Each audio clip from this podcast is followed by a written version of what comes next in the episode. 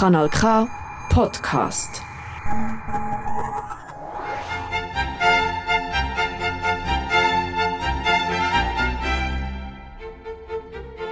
У голос українською.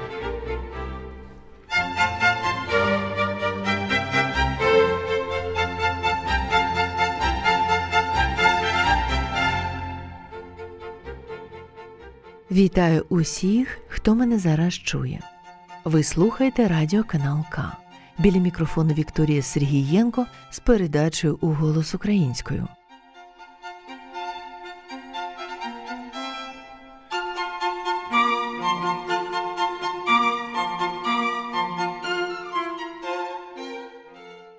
Як сонце супроводжує тінь, так за честю і великою славою волочаться ненависть і заздрість. Ці слова, сказані 16 жовтня 1688 року, належать Івану Мазепі, видатному українському військовому, державному і політичному діячеві, гетьману війська Запорізького, який робив перші державотворчі кроки на шляху до незалежності України. Гетьман Іван Мазепа є однією з найбільш величних, трагічних та суперечливих постатей в історії України. Впродовж свого життя він зазнав чимало запаморочливих злетів та карколомних падінь, постійно був у боротьбі. Його особа оспівана багатьма творами світових геніїв, видатних літераторів, кінематографістів, композиторів, живописців, а також оповита легендами, плітками і чутками. Його життєпис вивчали не лише українські історики, а й закордонні дослідники. Благодійність Мазепи до речі, за масштабами досі ніким не перевершена, була лише частиною великих діянь гетьмана як видатного державного мужа. Головні зусилля Івана Мазепи були скеровані на перетворення України в державу тогочасного європейського типу з усіма відповідними складовими, формуванням високоосвіченої аристократії як опори держави, проведенням розумної економічної політики розбудовою української церкви, піднесенням і розквітом української культури в усіх галузях освіті, науці, літературі та мистецтві, відродженням Києва як стародавньої столиці Української держави. Україна завжди прагнула бути вільною. Ці слова Вольтера присвячені Івану Мазепі.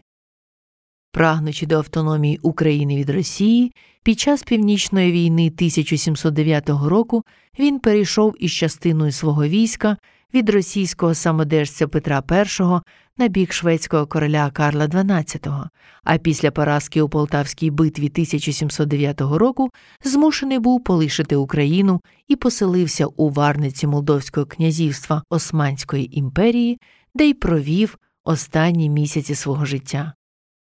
Полтавська катастрофа зруйнувала плани Мазепи і його однодумців. І, хоча у двобої з московським царем український гетьман програв, його ім'я в боротьбі з імперією стало для подальших поколінь величним символом прагнення незалежності. Він передусім світом заманіфестував незламну державну волю української нації. Мазепа мав чітке переконання, що суспільство міцне своєю єдністю, готовністю всіх верств об'єднатися навколо спільних справ і насамперед навколо особливо актуальної тоді справи обороноздатності. У нас в Україні, писав Мазепа 1707 року, і начальні, і підначальні, і духовні, і мирські особи, подібно ріжним колесам, не перебувають в єдиномислі і згоді. Ті схиляються до протекції московської, другі до турецької, третім смакує побратимство з татарами з вродженої антипатії до поляків. Славнозвісна дума гетьмана Мазепи всі покої щиро прагнуть, написана 1698 року, була документальною ілюстрацією цього стану України, поділеною між трьома чужими державами і трьома політичними орієнтаціями. На той час Мазепі було 60 років досвідчений державний діяч, один з найвидатніших людей тогочасної Європи. Це був підсумок не тільки його політичної філософії, але й його багатолітньої державно-політичної діяльності. І разом з тим це була перспектива і програма самого автора думи і цілого українства на майбутнє.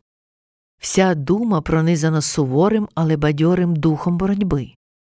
Всі прагнули тоді в Україні спокою.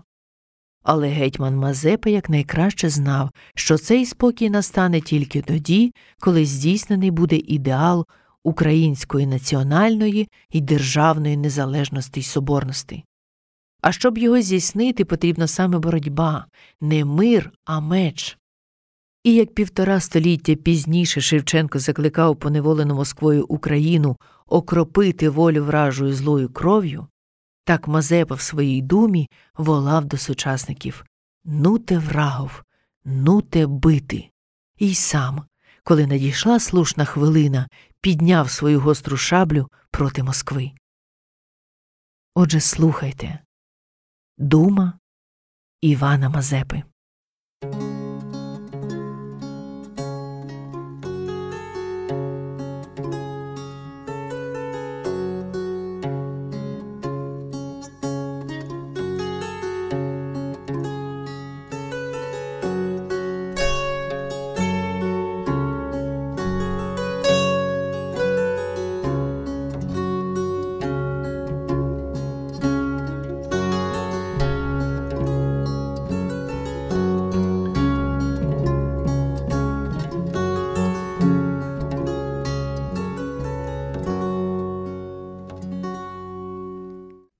Покою щире прагнуть, а не в єден гуш всі тягнуть. Той направо, той наліво, а все, браття, то то диво. Нема ж любви, нема ж згоди, От жовтої взявши води, през незгоду всі пропали, сами себе звоювали. Ей, братища, пора знати, що не всім нам панувати, не всім дано все є знати і річами керувати. На корабель поглядімо, много людей полічімо. Єднак стирник сам кермує, весь корабель управує. Пчулка бідна матку маєт і оноє послухает. Жалься, Боже України, що не вкупі має сини. Єден живет із поганий, кличе сюда атамани, і дім матки ратувати, не даймо їй погибати. Другий ляхом за грош служить, по Вкраїні і той тужить.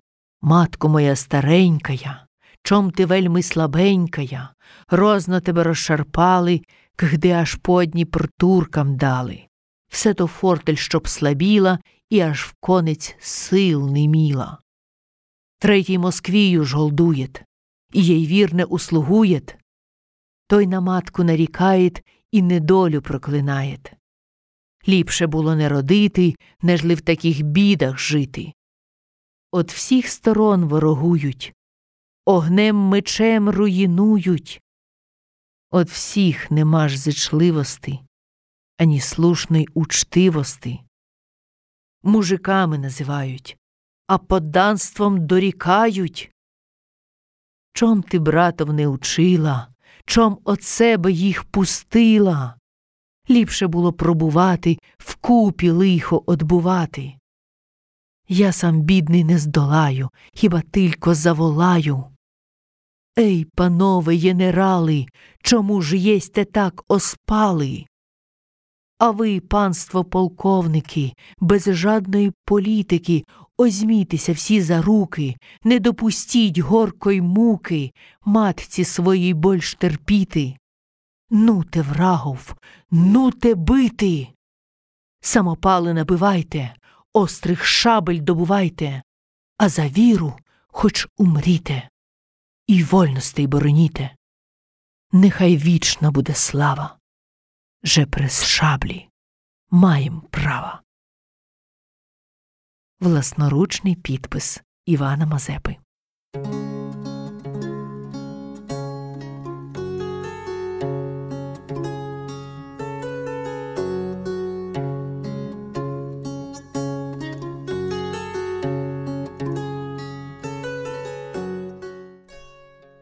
Іван Мазепа був молодим, вродливим, освіченим, спритним, красномовним. У додаток користувався близькістю до двору та довірою і прихильністю короля. Тому немає нічого неприроднього в тому, що він користувався великим успіхом серед дамського товариства. Усім так чи інакше відома романтична та водночас трагічна історія кохання Івана Мазепи та Мотрі Кочубей. Вона була оспівана десятками письменників, поетів, композиторів. Про це й у Полтаві Пушкіна. Ось як там описано Мазепу. Старий він, змучений літами, війною, тяжкими трудами, та почуття киплять, і знов Мазепа відчува любов. Так переклали цей фрагмент Андрій Малишко та Максим Рильський. Але старезним старим у свої 65 років Мазепа аж ніяк не був.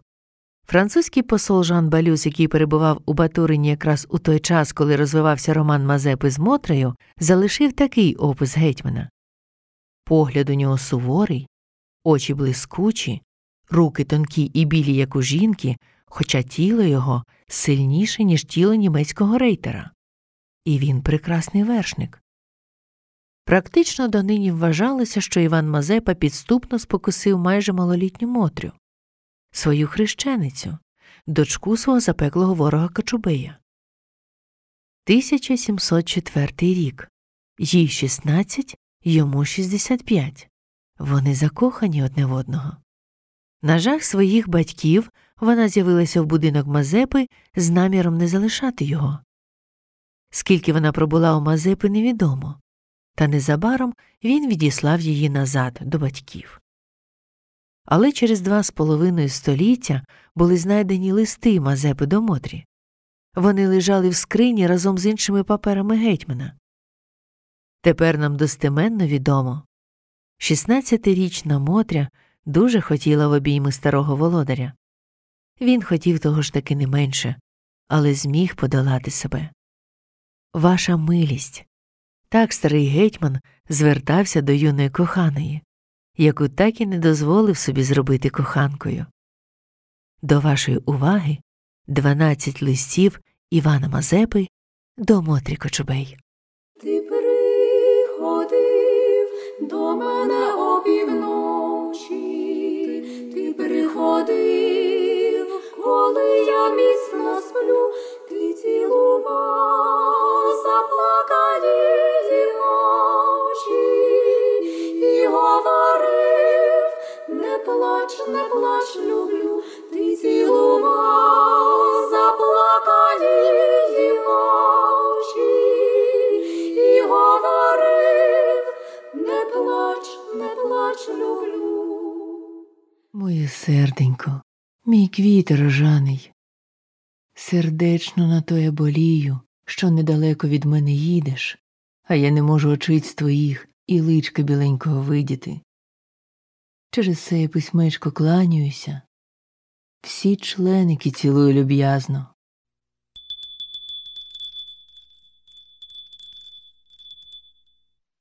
Моє серденько. Зажурився я, почувши одівка таке слово. Же ваша милість за зле на мене маєш, бо вашу милість при собі не затримав, але відіслав додому. У ваш сама щоб з того виросло. Перше, щоб твої родичі по всім світі розголосили, що взяв у нас дочку вночі гвалтом і держить у себе замість підложниці. Друга причина же тримавши вашу милість у себе, я б не міг жадною мірою витримати. Та й ваша милість так само. Мусили бисьмо із собою жити так, як молженство каже, а потім прийшло б неблагословення від церкви і клятьба, щоб нам з собою не жити.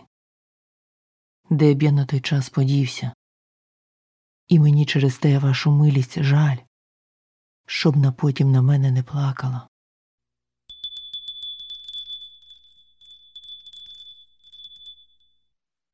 Моє сердечне кохання, прошу і вельми прошу, зволь зі мною обачитися для усної розмови.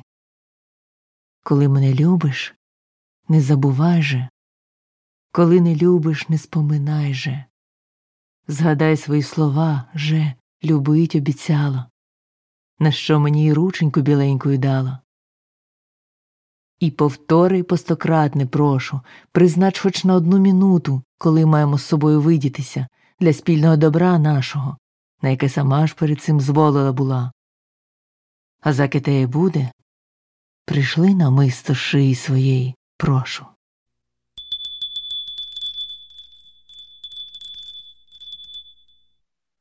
Моє серденько, уже ти мене ізсушила красним своїм личком і своїми обітницями. Посилаю тепер до вашої милости милашку, щоб всім розмовилася. Не стережися її ні в чому, бо є вона вірна вашій милості і мені во всім.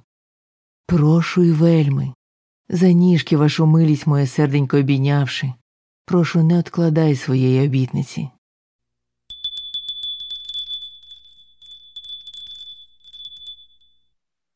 Моє серце кохане, сама знаєш, як сердечно шалено люблю вашу милість, і ще нікого на світі не любив так. Моє б то щастя і радість, щоб нехай їхала та жила у мене. Тільки ж я уважив, який кінець того може бути, а завлаще при такій злості та заїлості твоїх родичів. Прошу, моя любонько, не одміняйся ні в чому оскільки як уже непоєднократ слово своє і рученьку дала єсь. А я взаємно, поки жив буду, тебе не забуду.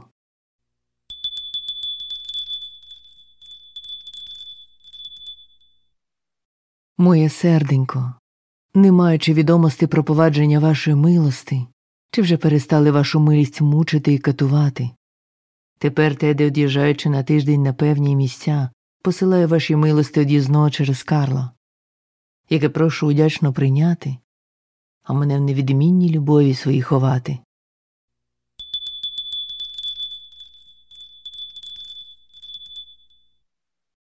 Моє серденько, тяжко болію від того, що сам не можу з вашою милістю просторо поговорити, щоб не відраду вчинити вашій милости в теперішнім смутку. Чого ваша милість від мене потребуєш, скажи все сій дівці. В остатку, коли вони прокляті твої тебе цураються, іди в монастир. А я знатиму, що на той час з вашою милістю чинити. Чого потреба, і повторе пишу ознайми мене ваша милість.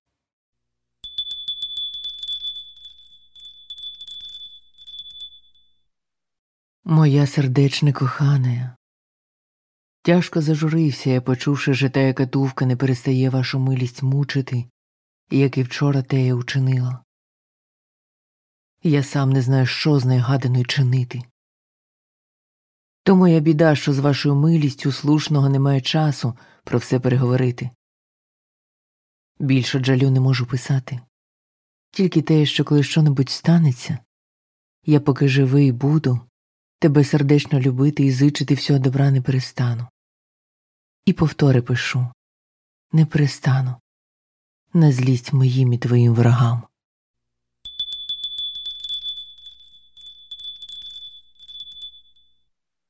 Моя сердечна кохана, бачу, же ваша милість у всьому відмінилася своєю любов'ю колишньою до мене.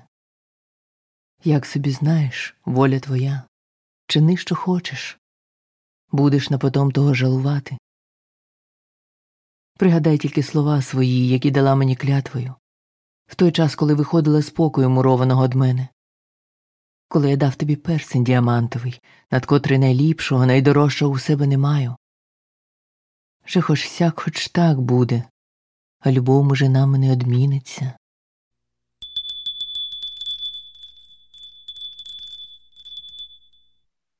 Моє серденько, Бодай того Бог з душею розлучив, хто нас розлучає.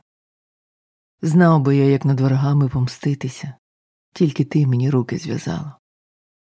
І з великою сердечною тугою жду од вашої милости відомости, а в яким ділі сама добре знаєш. Тому вельми прошу. Учини мені скорий одвід на сей моє писання, моє серденько.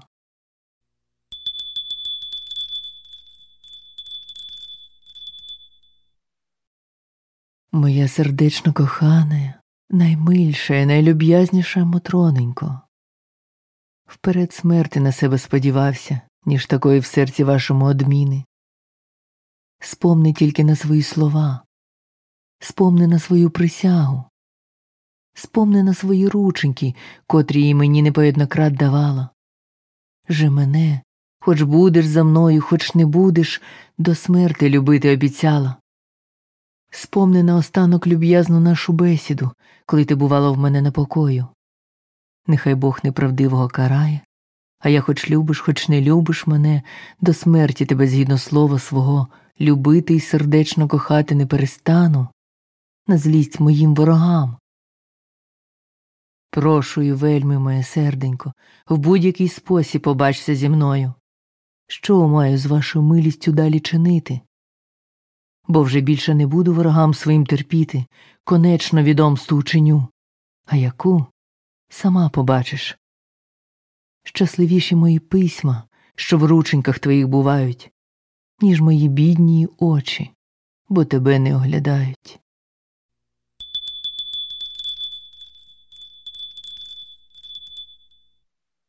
Моя сердечна кохана Мотренько, поклон мій віддаю вашій милості, моє серденько, а при поклоні посилаю вашій милості гостинця, книжечку і обручик діамантовий.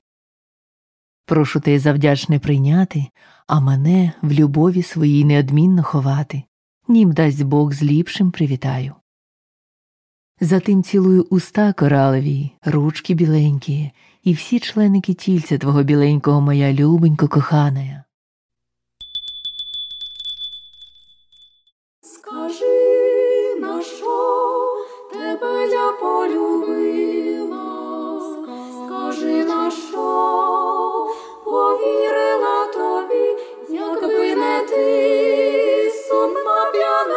Ходила, якби не ти не знала б я журби, якби не ти сумна п'яна ходила, якби не ти не знала б я журби.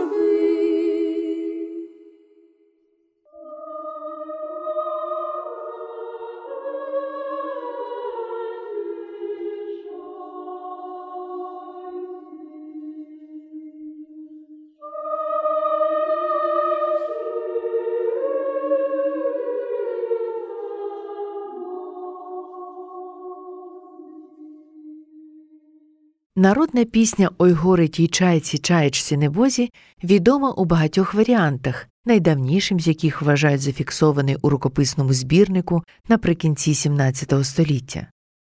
У народі образ чайки є символом осиротілої самотньої матері. Основний мотив пісні вболівання чайки матері за долю дітей. Можливо, його походження сягає часів, коли татарські орди гнали у полон хлопців і дівчат, яким жалібний крик чайок нагадував побивання матерів. Образ матері чайки глибоко символічний він уособлює матір Україну, яка потерпає від руйнації роду і втрати найдорожчого дітей. Спочатку твір побутував як вірш невідомого автора, а в трактаті Історія русів автором первісного тексту названо гетьмана України Івана Мазепу. Впродовж трьохсотлітнього побутування текст позбавився елементів книжності і став народною піснею. Пропоную послухати найдавніший варіант цього твору Ой біда, біда мені, чайці небозі.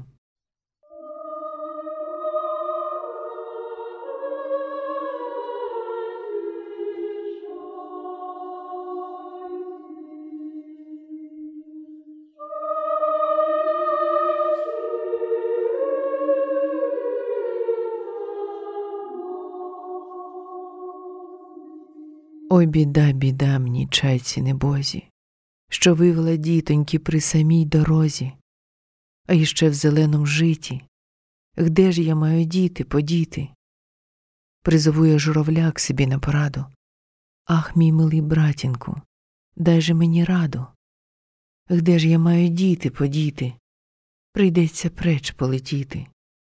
Як приспіють жито, треба дати мито. Где ж я маю взяти? Діток будуть брати. Де ж мені діти, подіти, прийдеться преч полетіти. Не журися, сестра моя любимая. За ким то приспіє, Бог старані міє. Же твої мали діти будуть, як орли летіти. Коби ж то, братінку, була правда твоя, щаслива би була, брате, мова тая. Же б мої діти малиє, от женців були цілиє. Чому ж бо ти, сестро моя, барзо крикливая? Ой, хто йде, не минаєш, помагай Бог даєш. Кийки, кийки, кийки звиклись кричати. Як маєш діти сховати? Трудно ж бо мені, братінку, натуру згубити. Хоча й би ти перестав тої говорити, то я діток остерігаю, коли кики, кики, та й вийкаю. Лиха собі знаєш, як остерігати. Треба тихо сидіти, хочеш діти міти. А то стрижено голено будет, натура вовка в ліс ведет. Ой, глядиш ти, губатий, журавлю горбатий, сам себе самого, не життя мого, а то є ще й досаждаєш, жалю мені больше додаєш. Ах, вже приспівает, мені жалю додаєт, Єще ж мої діти не можуть летіти. Где ж маю діти подіти? Прийдеться преч полетіти. Ах, вже пожовтіло, подобно приспіло, зараз будуть жати, діти забирати. Где ж маю діти подіти? Прийдеться преч полетіти. Ой там, там, там, ні чайнки, ні діточок є я, тілько же пір'я із діточок є я. Плач, плач по чаянці журавлю, плач, не вдавайся в велику розпач. Не буду я плакати по такої злої сестрі. Жемя не слухала, весь дом загубила, і сама марне згинула, же на світі безумне жила.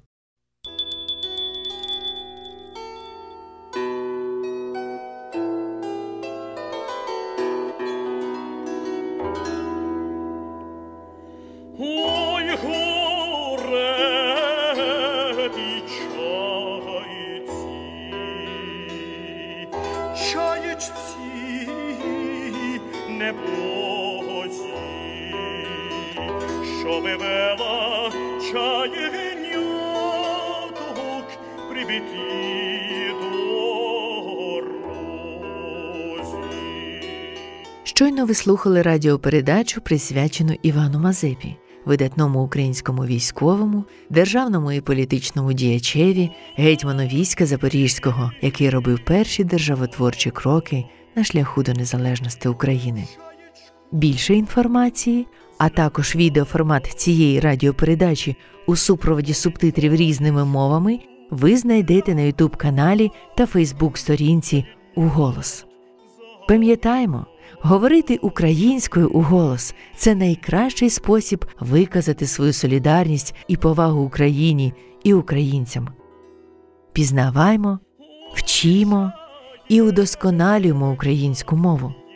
Українська це просто, красиво, модно і в тренді. Ви слухали радіоканал К.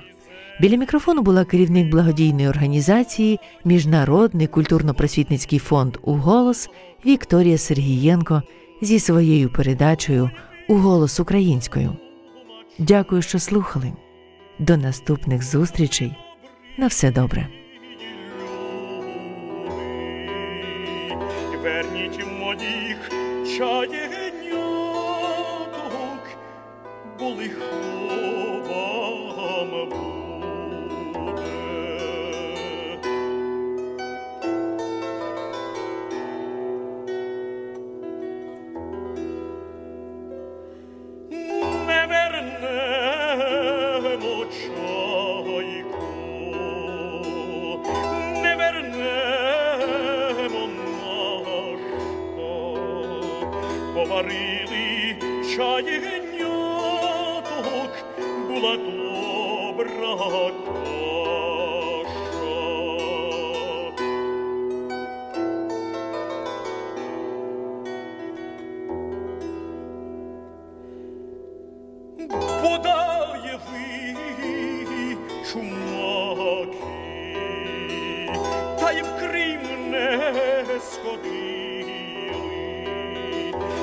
як би моїх малих діток з кашею зварили,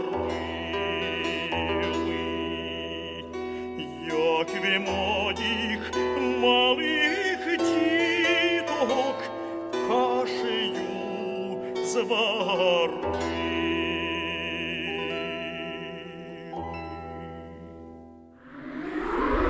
Das ist ein Kanal K Podcast gsi. Jederzeit zum Nachhören auf kanalk.ch oder auf deinem Podcast App.